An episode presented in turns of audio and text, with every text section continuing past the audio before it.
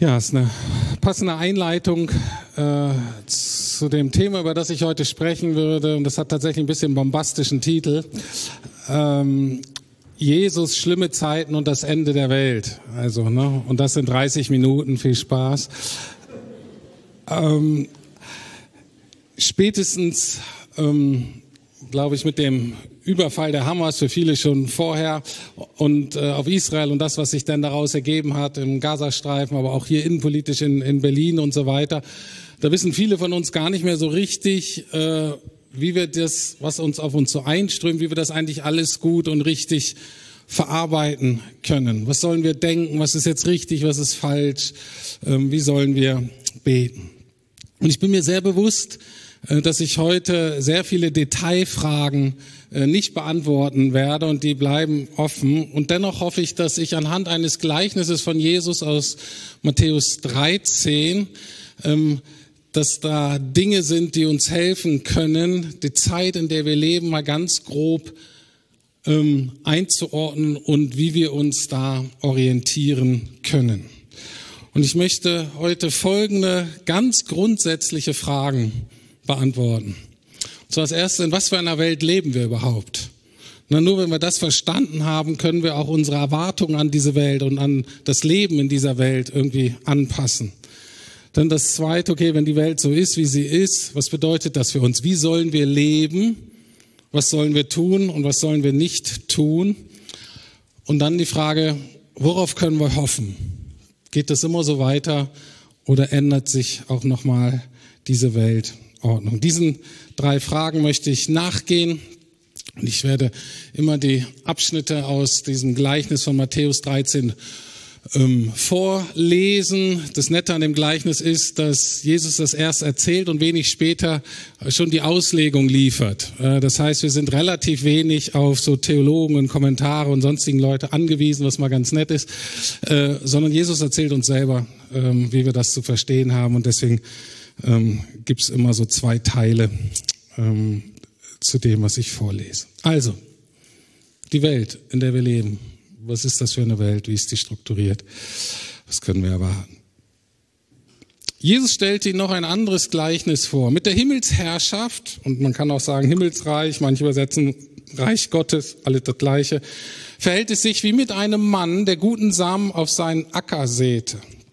Eines Nachts, als alles schlief, kam sein Feind und säte Unkraut zwischen den Weizen und machte sich davon. Und als die Saat aufging und Ehren ansetzte, kam auch das Unkraut zum Vorschein. Und später seine Auslegung. Der Mann, der den guten Samen aussieht, ist der Menschensohn. Der Acker ist die Welt. Der gute Same sind die Menschen, die zur Herrschaft Gottes gehören. Das Unkraut sind die Menschen, die mit dem Bösen verbunden sind. Der Feind, der das Unkraut sät, ist der Teufel. So schlicht, so einfach. Ähm, ganz kurze Erklärung noch. Menschensohn, das ist ein Titel, den Jesus ähm, aus dem Alten Testament auf sich bezieht, ist einfach Jesus jetzt da auf der Erde, wie er wirkt. Äh, der Same ist sowohl das Wort Gottes selber, das Wort von ihm selber, als auch das, was es dann in den Menschen Gutes bewirkt, die es hören, in sich aufnehmen und dann ihm nachfolgen. Der Acker ähm, ist quasi die ganze menschliche Welt. Ähm, es ist nicht nur die Kirche, aber es ist auch die Kirche. Ähm, dann wird hier ein Gegenspieler ähm, äh, genannt, das ist der Teufel. Keine Erklärung, woher der nun kommt und warum der auftaucht und was der noch alles so darf und nicht darf und so weiter. Darüber wird in anderen Bibelstellen erzählt. Hier wird der einfach so vorausgesetzt äh, und mir wird nicht drüber gesagt und dabei belassen, belasse ich das auch heute in der Predigt. Heute machen wir nicht kurze Ursachenforschung, wie kann das sein, sondern wir sagen einfach, so ist die Welt. Und diese Welt ist Gottes Welt, das ist sein Acker. Ähm, er weiß, was in dieser Welt passiert. Es wird auch deutlich, er ist nicht der einzige Player hier, er ist nicht der einzige, der Einfluss hat auf seine Welt, aber es bleibt seine Welt, er hat den Überblick und er kommt auch zu seinen Zielen. Vielleicht eine kurze Erklärung zu diesem Unkraut, was das sein könnte. Die meisten Ausleger sind sich einig, dass das das sogenannte Taumelleuch ist, ähm, keine Ahnung, ich glaube, keiner von euch kennt es. Das ist ein weizenähnliches Gras, was so im Mittelmeerraum bis heute wohl vorkommt, damals auf alle Fälle. Und das ist sofern äh, gefährlich, weil das dann gleichzeitig aufwächst und das entwickelt auch so Ähren und, und, und Körner wie eben äh, Getreide. Das Problem ist nur, dass sich da in der Regel ein giftiger Pilz bildet. Und wenn man dann ähm, zusammen das zusammen erntet und das malt mit dem guten Mehl sozusagen, mit dem guten Weizen, dann verdirbt das, das Mehl, dann verdirbt das die ganze Erde, äh, Ernte. Die Auswirkung daher der Name, man taumelt davon, also es ist Schwindel, man kann dann nicht mehr richtig gucken, ähm, manche sind auch dran gestorben. Also das ist so dieses Unkraut, von dem wir da reden. Nun, was bedeutet das ganz, ganz einfach reduziert auf unsere Welt ausgedrückt?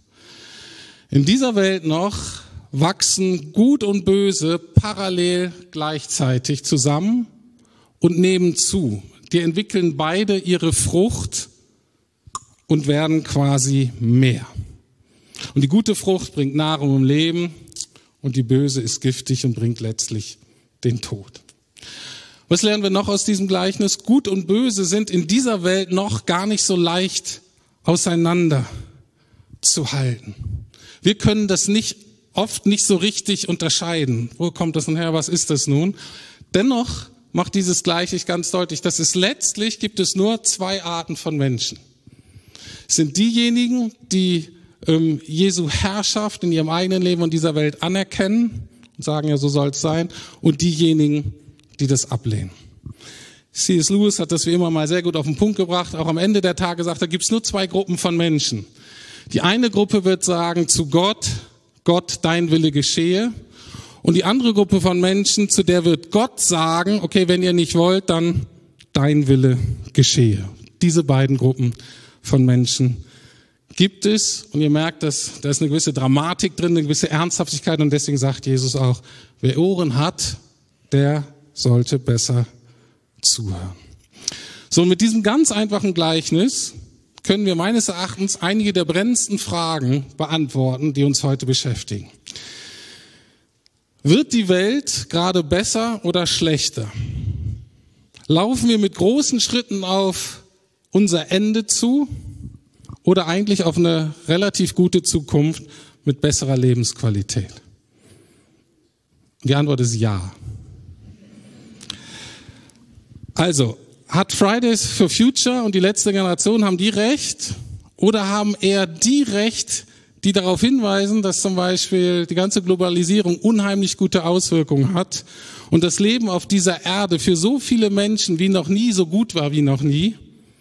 Auch die haben recht. Es gibt so ein Buch, was relativ, auch ein Bestseller, das heißt Factfulness. Ähm, lohnt sich wirklich zu lesen, einfach zu sagen, es sind einfach viele gute Sachen. Ne? Wir hören immer nur die Horrorstories, viele gute Sachen, die in dieser Welt passieren. Beides gleichzeitig. Man kann die gleiche äh, Frage so ein bisschen christlicher stellen, ein bisschen religiöser, vielleicht ein bisschen mehr für die Insider, vielleicht hast du dich das noch nie so gefragt. Aber eine Frage, wann kommt Jesus denn wieder? Wenn die Welt in einem totalen Chaos ist und in den Klauen des Bösen oder dann, wenn die Kirche so groß, so mächtig ähm, und so stark ist, wie sie noch nie war in der Menschheitsgeschichte. Und auch da ist die Antwort, beides gleichzeitig. Er kommt. Warum? Weil beides da ist und weil beides wächst und zunimmt. Und es ist anstrengend, es bringt viel Spannung, aber das ist die Realität. Und es wird so kommen und es wird auch so weitergehen und das können wir nicht verhindern. Wir können uns nur entscheiden, auf welcher Seite wir sind und wie wir leben wollen. Die Entscheidung haben wir. Ich möchte euch das mal aufzeigen, ganz praktisch, wo ich das sehe in dieser Welt. Nehmen wir an China. Ich weiß nicht, wie es euch geht. China und was da so passiert und die Diktatur und wie die das ausbreiten, das macht mir richtig Angst. Und auch die Christenverfolgung da und so weiter. Und ich denke, oh Herr, ich bin sowieso kein Fan von Diktatur, äh, in keiner Form. Äh, und die perfektionieren das gerade so richtig irgendwie. Und dennoch gleichzeitig ist seit Jahrzehnten die größte Erweckung überhaupt in der Menschheitsgeschichte. Millionen von Menschen werden Christen und sind echte Nachfolger Christi, die bereit sind, den Preis für die Nachfolge zu zahlen. Und ich denke, okay, wenn ein Land in dieser Welt Macht hat, dann gerne die Chinesen. Weil da werden sehr viele dabei sein, die sehr viel Gutes bringen in all dem Elend. Krieg in der Ukraine. Ich brauche nicht zu sagen, wie, wie elendig äh, das ist. Robert hat letzte Woche schon gepredigt, ne? auch wenn dann russische Soldaten fallen, sind es dennoch Menschenleben, die ausgelöscht werden, die einfach rekrutiert werden, ob die wollen oder nicht. So sinnlos, so elend. Und dennoch gleichzeitig haben ähm, Helmut erzählt immer wieder davon. Ich habe ähm, den Leiter der Baptisten aus der Ukraine, der hat auf einer Konferenz gesprochen und er hat auch erzählt, wir erleben der Erweckung. Und ich kann euch sagen, das hat Europa seit langem nicht erlebt. Völlig andere Dimensionen, als wir sonst in europäischen Ländern kennen. Er hat da Beispiele genannt. Und was mich besonders beeindruckt, ist, dass dieser Leiter gesagt hat, wir als Christen vor Ort, wir beten nicht für den Sieg, wir beten nicht mal hauptsächlich für Frieden, obwohl wir uns natürlich so sehr nach Frieden sehen, sondern wir beten darum, dass die Transformation, die Gott jetzt angefangen hat in unserem Land, dass die weitergeht. Weil die sagen, wir als Christen, wir leiden auch an unserem Land. Wir leiden an der Korruption, wir leiden an der Prostitution, wir leiden an der sexuellen Unmoral und wir sehnen uns danach, dass das Reich Gottes sich weiter ausbreitet und dass das, was gerade beginnt, noch lange weitergeht. Und er sagte so, das Vorbild für sie ist so Südkorea. Flüchtlinge, ganze Elend dieser Flüchtlinge weltweit, natürlich auch bei uns, ähm, ne, landet jetzt auch für zur innenpolitischen Spannung, äh, eine völlige Überforderung für alle Beteiligten auf allen Ebenen, richtig viel Leid und Elend und da wird auch noch mehr kommen. Und gleichzeitig sind in den letzten Jahrzehnten so viele Moslems zum Glauben gekommen, haben Jesus kennengelernt wie noch nie in der Weltgeschichte. Und das müssen wir anerkennen und sagen, okay, wie können wir das fördern? Deswegen noch eine Einladung. Tino und Hussam zum Beispiel jetzt in Berlin betet für sie, unterstützt sie. Lass uns beten, dass sie viele erreichen. Das ist die Welt, in der wir leben. Und ich glaube, Jesu Einschätzung passt ziemlich gut. Das ist jetzt die Frage, okay, wenn das die Welt ist, in der wir leben und wir mit beiden so rechnen müssen, was sollen wir tun, beziehungsweise was sollen wir nicht tun? Und da steht auch in diesem Gleichnis, Jesus erzählt weiter. Da gingen die Arbeiter des Guts, äh, die Arbeiter zum Gutsherrn und fragten, Herr, hast du nicht guten Samen auf deinen Acker gesät? Woher kommt denn jetzt das Unkraut?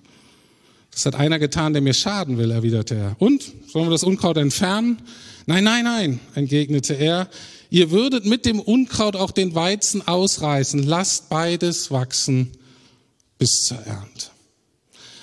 Also das Unkraut auftaucht auf dem Acker ist ja nichts Besonderes. Den, ähm, den, den Jüngern da, den Arbeitern fällt aber auch, uh, das ist so viel und so systematisch, das kann kein Zufall sein. Ich sage, nee, das ist kein Zufall. Da steckt jemand dahinter, der mir schaden möchte, der Gott schaden möchte. Aber deswegen die ganz normale Frage eben, okay, da ist Unkraut, sollen wir nicht mit dem Unkraut das machen, was wir sonst auch mit anderem Unkraut machen? Einfach jeden. Einfach ausreißen. Und Jesus sagt deutlich, nein, das sollt ihr nicht tun, das sollen wir nicht tun. Das macht ähm, insofern äh, biologisch Sinn, weil dieser Taumellolch, wenn der so neben dem Weizen wächst, der vermischt sich auf Wurzelebene mit dem Weizen. Das heißt, wenn du, du kannst nicht nur den, We den Taumelleuch, also das Unkraut rausreißen, sondern du reißt damit quasi auch das gute Getreide raus. Deswegen geht es nicht. Anders ausgedrückt, wir können das Böse nicht ausrotten in dieser Welt, weil dadurch auch das Gute mit zerstört werden würde. Und jetzt kommt natürlich diese ganz schwierige Frage, was ist wichtiger? Ist es wichtiger, dass wir den Weizen schonen oder ist es wichtiger, dass wir das Böse mehr eindämmen? Auch auf die Gefahren, dass wir einiges Gute, was Gott wirkt, in dieser Welt dann vernichten.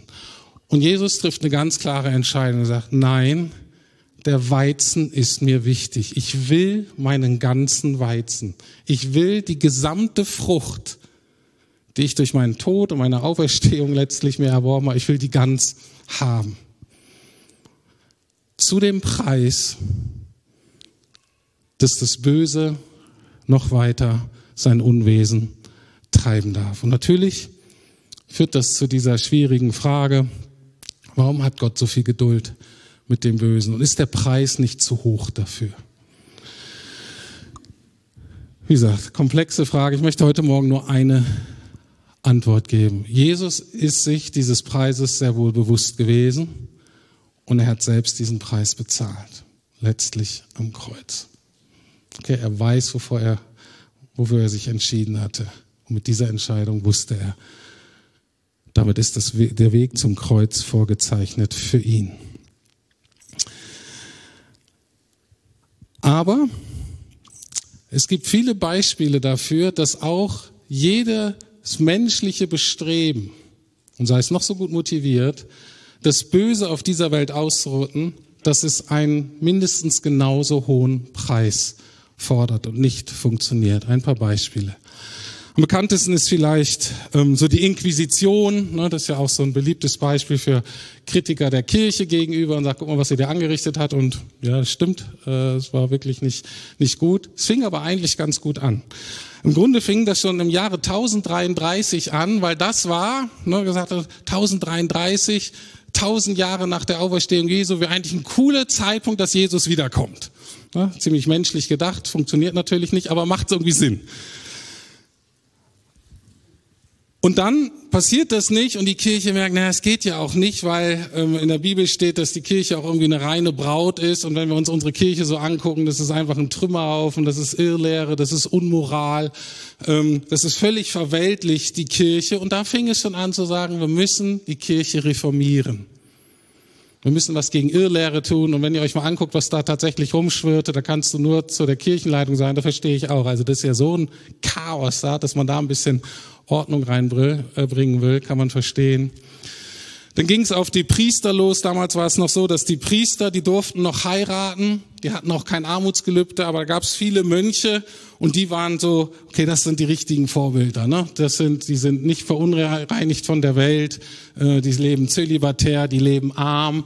Und da fing das dann an, dass auch die Priester sozusagen zölibatär leben mussten, dass sie keinen eigenen Besitz haben mussten. Alles aus dieser Sehnsucht heraus, die Kirche für Jesus zu reinigen, das Böse, die Welt aus der Kirche auszurotten. Und dann hört das aber nicht auf. Und dann fing das so an und dann ging das weiter über Jahrzehnte und Jahrzehnte und dann sah man Dämonen und die Welt und die Unreinheit und Irrlehre an jeder Ecke. Und dann so ein Historiker beschreibt, und dann war das wie fiebrig, die sind wie paranoid geworden. Und dann ist es so, es führte dann in diesen alltäglichen Horror und diesen alltäglichen Terror, ja, wenn die Inquisitoren in irgendein Dorf, in irgendeine Stadt kamen. Horror. Das Gleiche gibt's aber auch, genau das Gleiche gibt's auch weltlich. Ne, französische Revolution, russische Revolution. Erst dachtest du, du bist dabei, du bist auf der guten Seite und dann merkst du irgendwann, bist du denn doch auch unter der Guillotine oder wirst du denn doch eliminiert? Und daher kommt der Spruch, die Revolution frisst ihre Kinder. Wenn du das erstmal anfängst, das hört nicht wieder auf. Ganz ähnlich ist es, wie sich diese Cancel Culture heutzutage entwickelt hat. Heute bist du vielleicht noch in, heute bist du vielleicht auf der guten Seite, ne? heute sagst du all die richtigen Antworten und so und dann auf einmal taucht vielleicht ein, ein falscher Post von dir irgendwo auf äh, oder hast was Falsches gesagt oder merkt man, Mensch, der hat ja doch diese komische Meinung und so und dann auf einmal bist du out, bist du raus, bist du einfach sozial vernichtet. Wir sehen auch das, und ich weiß, es sind Grauzonen, ne? Israel und Hamas. Natürlich hat Israel ein Recht, sich zu verteidigen als Staat. Ähm, natürlich hat es die Pflicht, sondern wir müssen doch was machen. Wir müssen doch unsere Bevölkerung schützen. Aber als ich dann in den Nachrichten gelesen habe, ob es nun stimmt, weiß ich nicht, aber ähm, dass sie gesagt haben, wir wollen im Gaza sozusagen die, ähm, die Hamas, den ähm, islamistischen Terror ausrotten. Da wusste ich, jetzt kippt es, jetzt ist falsch. Warum? Du kannst das Böse in dieser Welt nicht ausrotten. Du kannst auch den islamistischen Terror in dieser Welt nicht ausrotten, nicht im Gaza und nirgendwo anders auf dieser Welt. Und ich wusste, wenn das dann kippt, dann wird der Preis so hoch. Und dann reißt man mit dem Bösen sozusagen auch das andere aus und vernichtet ähm, das Leben unbeteiligter Zivilisten. Vielleicht kennt ihr das aus der Kindererziehung. Ich weiß, es sind viele Beispiele. Ich möchte euch ein Gefühl dabei. Kennt das aus der Kindererziehung? Bei meinen beiden Kindern, die hatten beide ganz tolle Kinder natürlich, fantastisch, habe sie total geliebt und so weiter. Ähm, und äh, Aber jedes Kind hat auch so Charakterschwächen, von, die, die machen dich wahnsinnig. Äh, drehst du durch und irgendwann bist du so wütend und denkst, und du siehst das nicht nur und macht dich wahnsinnig, auch wenn das sich nicht ändert im Leben, dann werden die ihr Leben an die Wand fahren. Damit, damit, das wird nichts. Und dann bist du so wütend als Elternteil und willst das irgendwie ausrotten. Und du merkst, es geht nicht. Weil wenn du das ausrottest, zerstörst du das Kind. Das heißt, alles, was dir bleibt, ist, du hast Geduld, du ermahnst, ne, du sagst, man, das ist falsch, das ist richtig, du lebst es vor und hoffst irgendwann, dass das Gute überwiegt und das Gute das Böse überwindet. Und genau das ist quasi die Leitlinie aus dem Neuen Testament, weil dieses Gleichnis ruft uns nicht auf zur Passivität, sondern nur zur Geduld. Okay, aber wir sollen aktiv unser Leben gestalten. Guckt das Neue Testament an.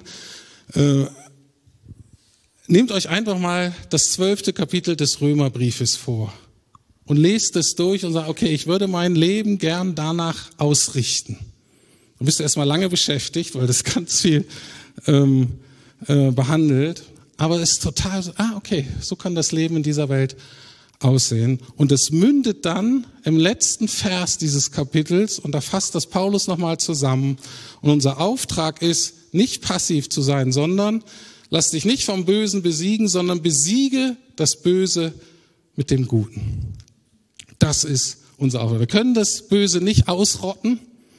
Es wird weiter wachsen, aber da, wo wir Jesus nachfolgen, sind wir gerufen, das Böse durch das Gute zu überwinden. Ganz praktisches Beispiel aus dem Neuen Testament. Umgang mit der Sklaverei. Es ist in letzter Zeit auch sehr viel Kritik an Paulus, der sagt, anscheinend war Paulus das egal mit der Sklaverei und Gott findet Sklaverei anscheinend auch okay, weil Paulus nie sagt, wir sind gegen Sklaverei und die Gesetze sollen sich ändern. Und Leute, die das sagen, haben nicht, erstmal nicht das Evangelium verstanden, meines Erachtens, vor allen Dingen haben die nicht verstanden, wie Gott in dieser Welt wirkt. Es hätte nämlich keinen interessiert, ob Paulus gesagt hat, dass wir die Gesetze ändern. Es hat Jahrhunderte gedauert, Jahrhunderte, bis Christen so viel waren, dass sie überhaupt ansatzweise Einfluss auf die Politik nehmen konnten. Aber in der Gemeinde Jesu hat am Tag eins die Sklaverei aufgehört. Wie? Die Institutionen konnten sie nicht abschaffen.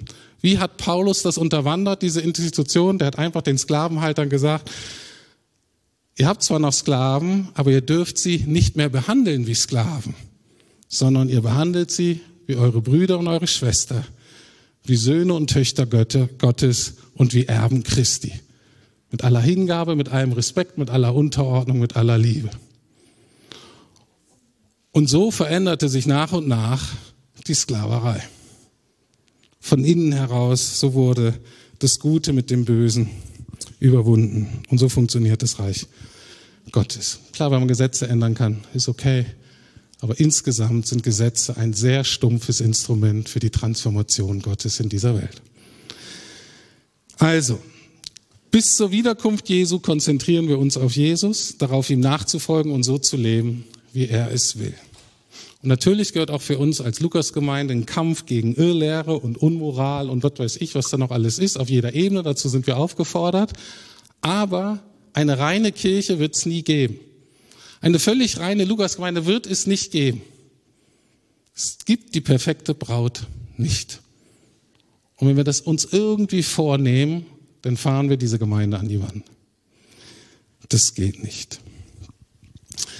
So, das ist die aktuelle Weltordnung und wie wir darin leben sollen, was wir tun und was wir lassen sollen. Jetzt aber die Frage, worauf können wir hoffen? Geht das immer so weiter oder endet irgendwann diese Weltordnung? Und auch dazu sagt Jesus etwas in diesem Gleichnis.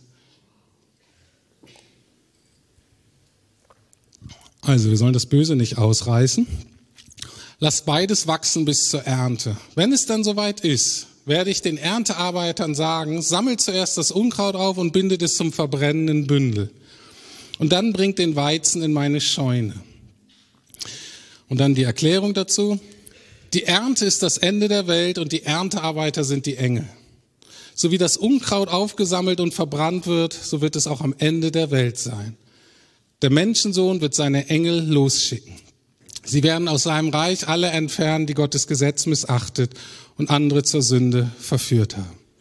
Sie werden dann in den glühenden Ofen geworfen, wo das große Weinen und Zähneknirschen beginnt. Und dann werden sie, werden die Gerechten im Reich ihres Vaters leuchten wie die Sonne. Und weil das so ernst ist, sagt Jesus nochmal, wer Ohren hat, der höre zu. Was sagt Jesus hier? Also, diese Zeit des Nebeneinander, des Nebeneinanders von Gut und Böse, die ist befristet und endet mit Gottes Endgericht.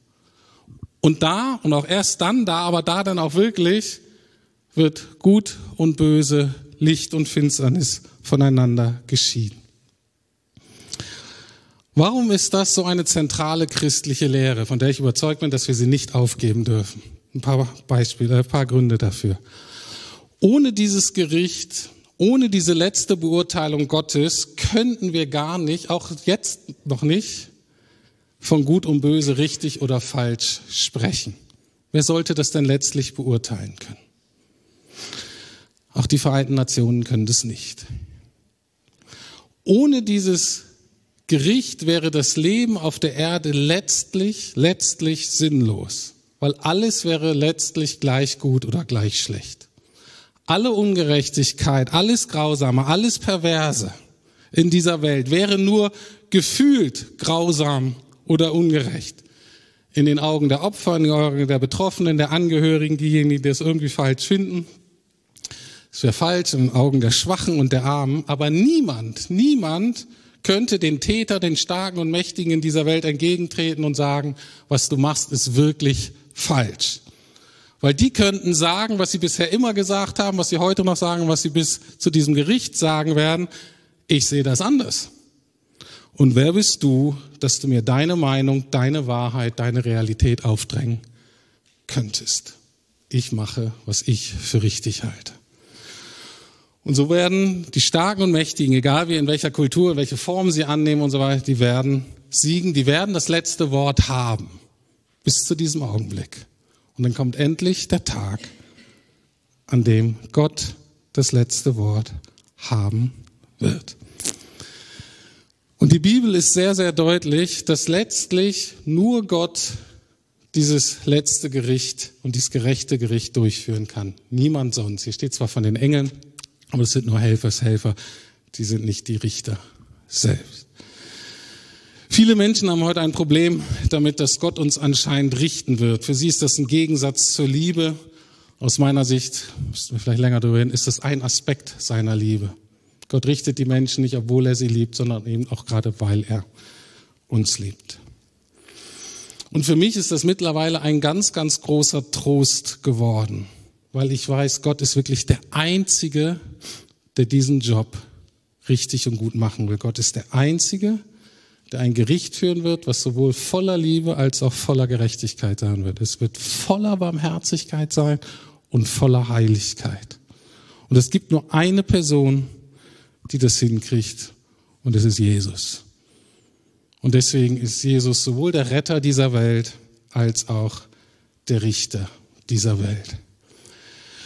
Und das möchte ich gleich im Abendmahl verdeutlichen. Ich möchte heute mal auf einen Punkt im Abendmahl hinweisen, der sonst zwar immer so da ist, aber den wir nicht ins Zentrum stellen. Den möchte ich diese Woche mal ins Zentrum stellen. Aber nochmal zu diesem Gleichnis. Was es deutlich macht, das, was bisher noch nebeneinander wächst, das Gut und Böse, teilweise auch so vermischt in dieser Welt, dass wir nicht genau wissen, wie sollen wir das jetzt beurteilen, wie sollen wir das einordnen. Das wächst weiter zusammen bis zu dem Zeugnis Endgericht, wo sich das trennen wird. Wo der Böse, das Böse und die Bösen, die werden vernichtet und die Gerechten, die in seinem Reich gehören, diejenigen, die durch Glauben und Vertrauen die Herrschaft Jesu in ihrem Leben bejahen, die werden, wie es in diesem Text steht, leuchten wie die Sonne in der Gegenwart Gottes. Und das ist unsere Hoffnung. So, was hat das jetzt mit dem Abendmahl zu tun? Das möchte ich euch sagen und dazu möchte ich euch einladen. Ich hole mir mal eben meine Sachen, die dazugehören.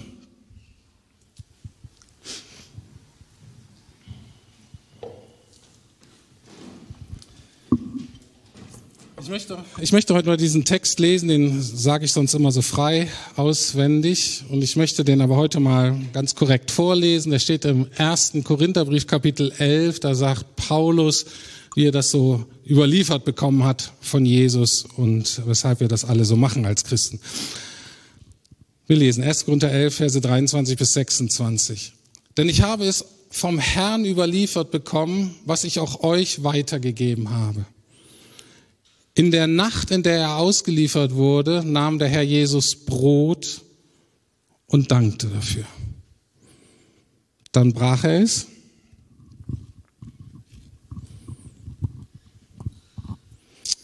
und sagte, dies ist mein Leib für euch. Tut dies als Erinnerung an mich. Und ebenso nahm er dann den Kelch nach dem Essen und sagte, dieser Kelch ist der neue Bund, der sich gründet auf mein Blut. So oft ihr daraus trinkt, tut es als Erinnerung an mich. Das ist so das Schwerpunkt des Abendmahl. Aber er liest, geht noch weiter und darauf möchte ich heute den Schwerpunkt setzen. Denn so oft ihr dieses Brot esst und aus dem Kelch trinkt, verkündet ihr den Tod des Herrn, wie lange, bis er wiederkommt. Okay? Und dann ändert sich das. Natürlich ist auch heute im Abendmahl diese Einladung von Jesus, zu ihm zu kommen und nochmal dankbar uns daran zu erinnern. Und nicht nur zu erinnern, sondern wirklich bewusst in uns aufzunehmen, dass er wirklich für uns gestorben ist, dass er wirklich unsere Sünden getragen hat, dass er wirklich auferstanden ist und wir mit ihm zu einem neuen Leben. Das ist das Angebot, das nochmal anzunehmen.